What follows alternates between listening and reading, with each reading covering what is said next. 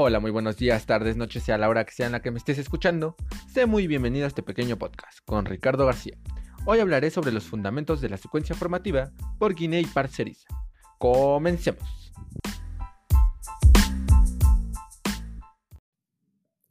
Pues vamos allá con los temas que veremos el día de hoy. Por supuesto, empezaré con una breve introducción sobre la secuencia formativa, para entrar posteriormente con los distintos modelos que nos presentan los autores Guinea y Parceriza, con sus respectivos subtemas acerca del aprendizaje, claro está. Por último, daré mi pequeña opinión para finalizar este podcast. Ahora sí, después de esta breve introducción, podemos entrar de lleno al tema, el cual es fundamentación de la secuencia formativa. Es un tema bastante interesante, la verdad, pues hay secuencias formativas más adecuadas y otras que no lo son tanto. Esto es lo que nos va a ayudar a poder analizar y valorar la adecuación determinada para una práctica y así crear un mayor interés en lo que es la perspectiva de la secuencia formativa. De esta manera es como los autores empiezan a atraparnos en este tema y ellos mismos sabiendo esto nos plantean cómo hay adecuaciones que pueden parecer adecuadas para un educador y puede no hacerlo para otros. Esto siempre va a depender, como lo hemos sabido, de los juicios y concepciones que cada educador posee. Por ello, hay que responder a la pregunta, ¿de qué perspectiva socioeducativa, psicológica y de qué análisis de la práctica y del contexto partimos? Así empezamos con los temas a tratar. El primer modelo que se nos presenta es el socioeducativo el cual nos dice que la educación puede entenderse de distintas maneras. Esto es algo que yo he aprendido a lo largo de la licenciatura y que me gustaría transmitirle a cada uno de ustedes que está escuchando este podcast. Los autores optan por la concepción de proceso como cambio y transformación. Así llegan a que un aprendizaje conlleva necesariamente al cambio. En fin, la educación puede analizarse desde un lado individual y desde uno social. El individual Entiende a la educación como un proceso por el cual se adquiere la capacidad de ser cada vez más autónomo y estar preparados para un mundo cambiante que cada vez le exige más al individuo como lo es el hoy en día. Pues como lo sabemos, cada que pasa un poco más de tiempo, el mundo le exige más y más y más al individuo, más capacidades, más aptitudes, y estos individuos deben de estar preparados para ser personas autónomas que cumplan con estos requisitos. Y por el lado social, pues nos dice que el aprendizaje se construye socialmente y se adquiere mediante las propias prácticas y los modelos de referencia. La educación es entendida como las capacidades de la persona y su interrelación e inserción social. Es así que después de ver estos dos temas, el individual y el social, podemos hacer un contraste donde vemos que por un lado el individuo tiene que ser totalmente autónomo y por el otro necesita de la sociedad para mm, satisfacer sus necesidades educativas. Con esto, llegamos a que toda acción educativa se basa en un modelo socioeducativo explícito e implícito. Pero los autores Guinea y Parceriza apuntan que sea explicativo, explícito, perdón, y se articule a partir de dos finalidades, en la planificación y el análisis de la secuencia formativa. Y es así como cierran este pequeño modelo socioeducativo y dan, pues, efectivamente su punto de vista y se quedan con que sea explícito, con que tenga una planificación y siempre un análisis de su secuencia formativa.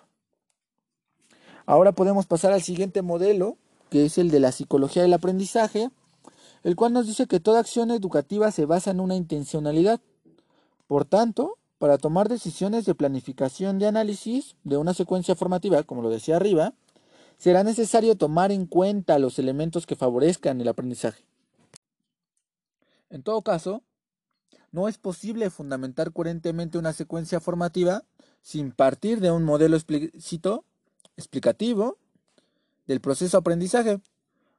Bueno, eso es lo que nos dicen los autores.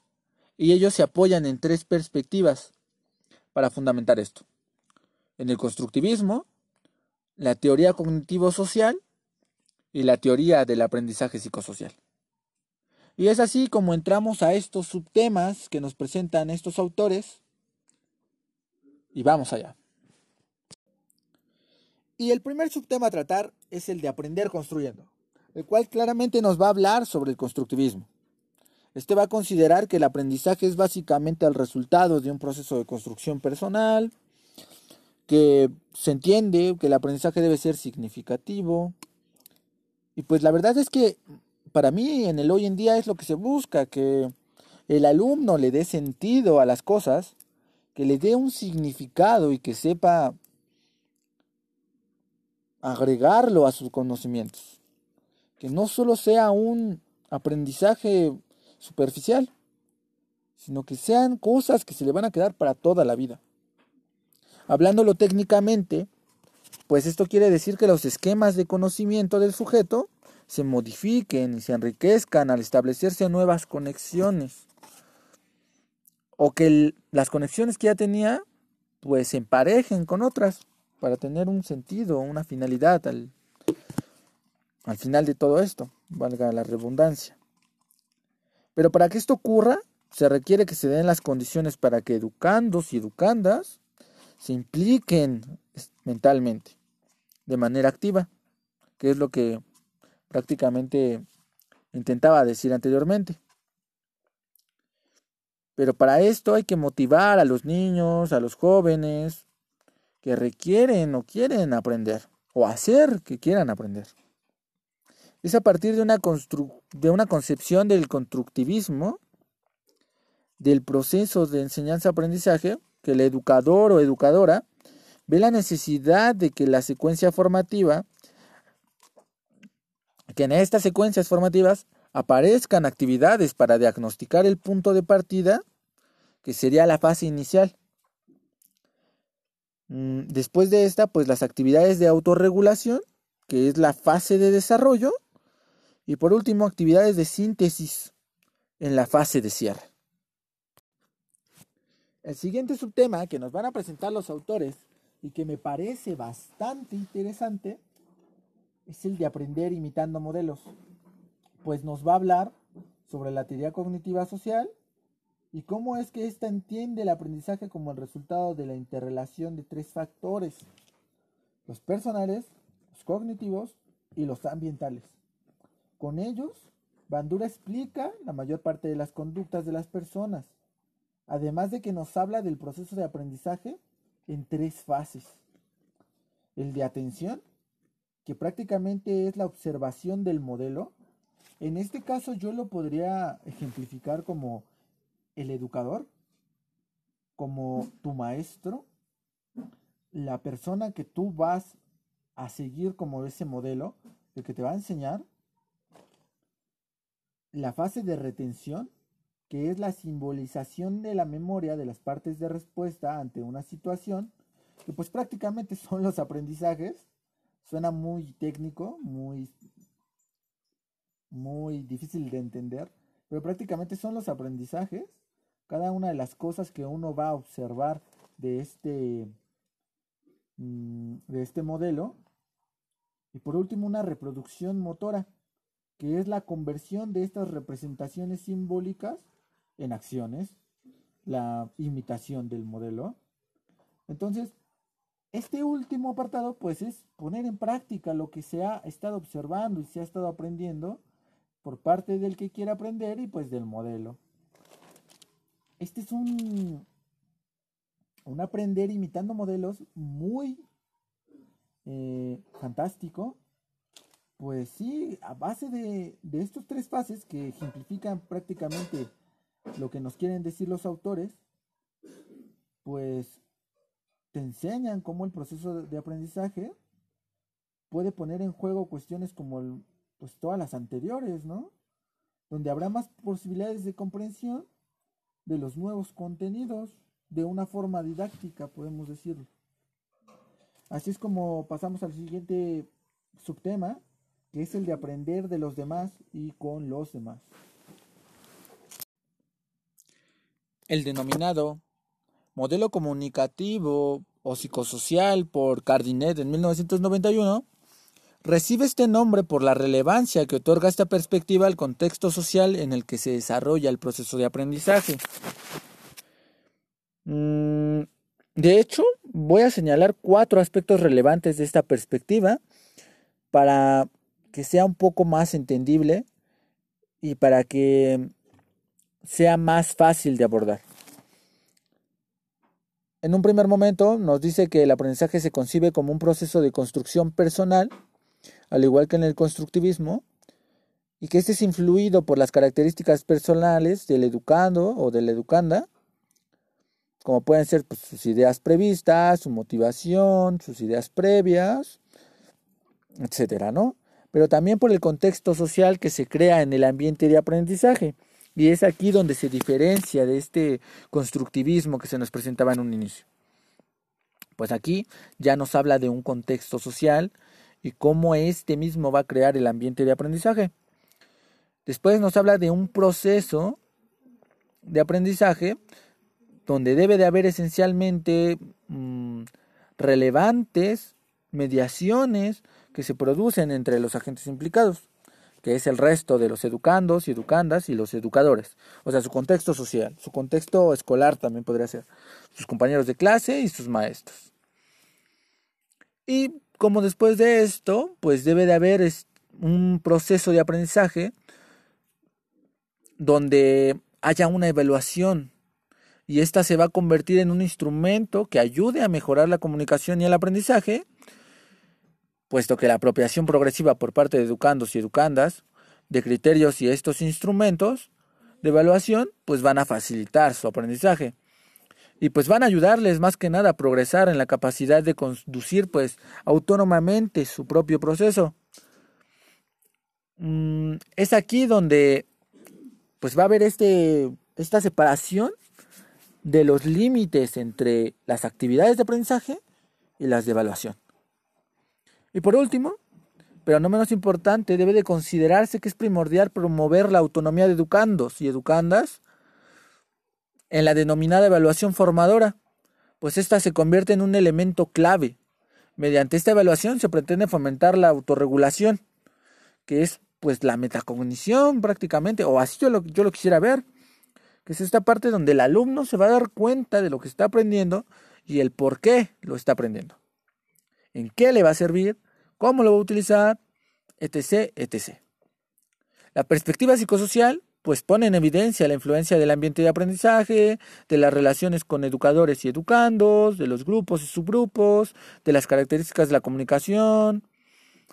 Prácticamente nos va a hablar del diseño y el análisis de la secuencia formativa y cómo no pueden olvidar esta visión grupal, comunicativa y de relación, pues es de suma importancia, la verdad. Mm, así, por ejemplo, como lo decían anteriormente, pues en la fase inicial se pueden desarrollar actividades de planeación en equipo de las tareas para realizar.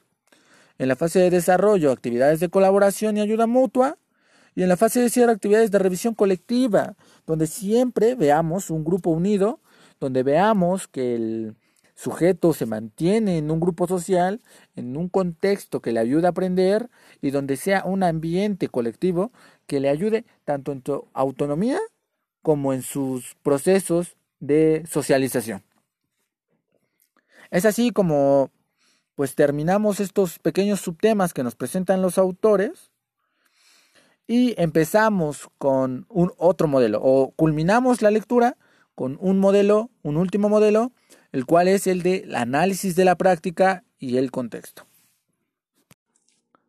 Junto a un modelo socioeducativo y a un modelo psicológico sobre el aprendizaje, que es lo que hemos visto a lo largo de este pequeño pero espero agradable podcast para ustedes, la fundamentación de las decisiones de enseñanza-aprendizaje requiere de la reflexión sobre cómo enfrentarse al análisis de la práctica y de los contextos.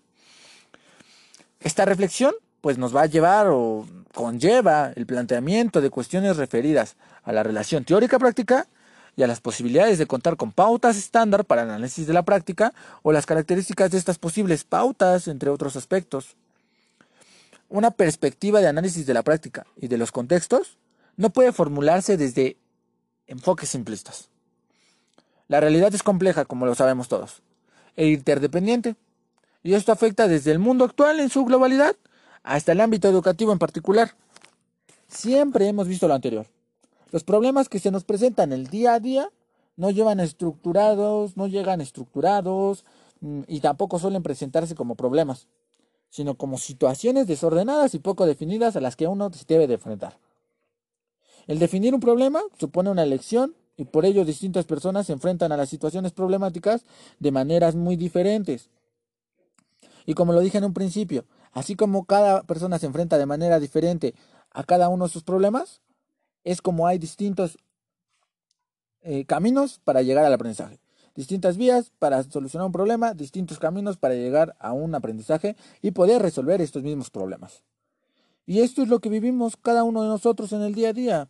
Yo me enfrento a los problemas de distinta manera que tú que me escuchas y no está mal. El chiste es saber enfrentar estos problemas y saber cómo hacerlo. Y en la educación, mm, ante esta situación, pues cobra fuerza la necesidad de enfrentarse a las situaciones problemáticas con espíritu abierto y reflexivo y con creatividad, como debe ser y como se nos ha estado presentando a lo largo de esta lectura. Ser un individuo que sea abierto, que sea reflexivo y que tenga creatividad para resolver estos problemas. Probablemente el reto para educadores y educadoras consista en ser conscientes de esta complejidad y aprender a tomar decisiones en ella. Una concepción de análisis de la práctica y de los contextos en el marco de la complejidad, en lugar de un marco de simplificaciones artificiales que no permita abordar las situaciones problemáticas con profundidad, como lo hemos visto hasta ahora. Requiere esto, obviamente esto va a requerir de recursos e instrumentos que faciliten orientarse en el proceso de análisis y que sirvan de muletas sobre las cuales fundamentar mejores las, mejor las decisiones de enseñanza-aprendizaje. La secuencia formativa es coherente con esta visión y pueda servir de recurso o de muleta para ayudar a la toma de decisiones, ya sea educadores o ya sea educandos. Y pues con esto me gustaría terminar este podcast, finalizarlo y que espero les haya sido muy agradable me gustaría dar un poco más de opinión sobre el tema, pero la verdad es que a lo largo del podcast me he dado cuenta que los autores han hecho un gran trabajo al especificar todo esto que conlleva lo que es una secuencia formativa, cómo debe tener un inicio, un desarrollo y un final, una evaluación, y que más que nada, pues se necesita un apoyo, un, un criterio por parte del educador y del educando. Y que ambos conjuntamente, junto con su contexto, sepan explotar todo al máximo para llegar a un a una evaluación, a una aprovechar el aprendizaje, los conocimientos de una mejor manera. Y bueno, con esto me despido. Muchas gracias por escucharme y espero verlos en otra ocasión. Hasta luego.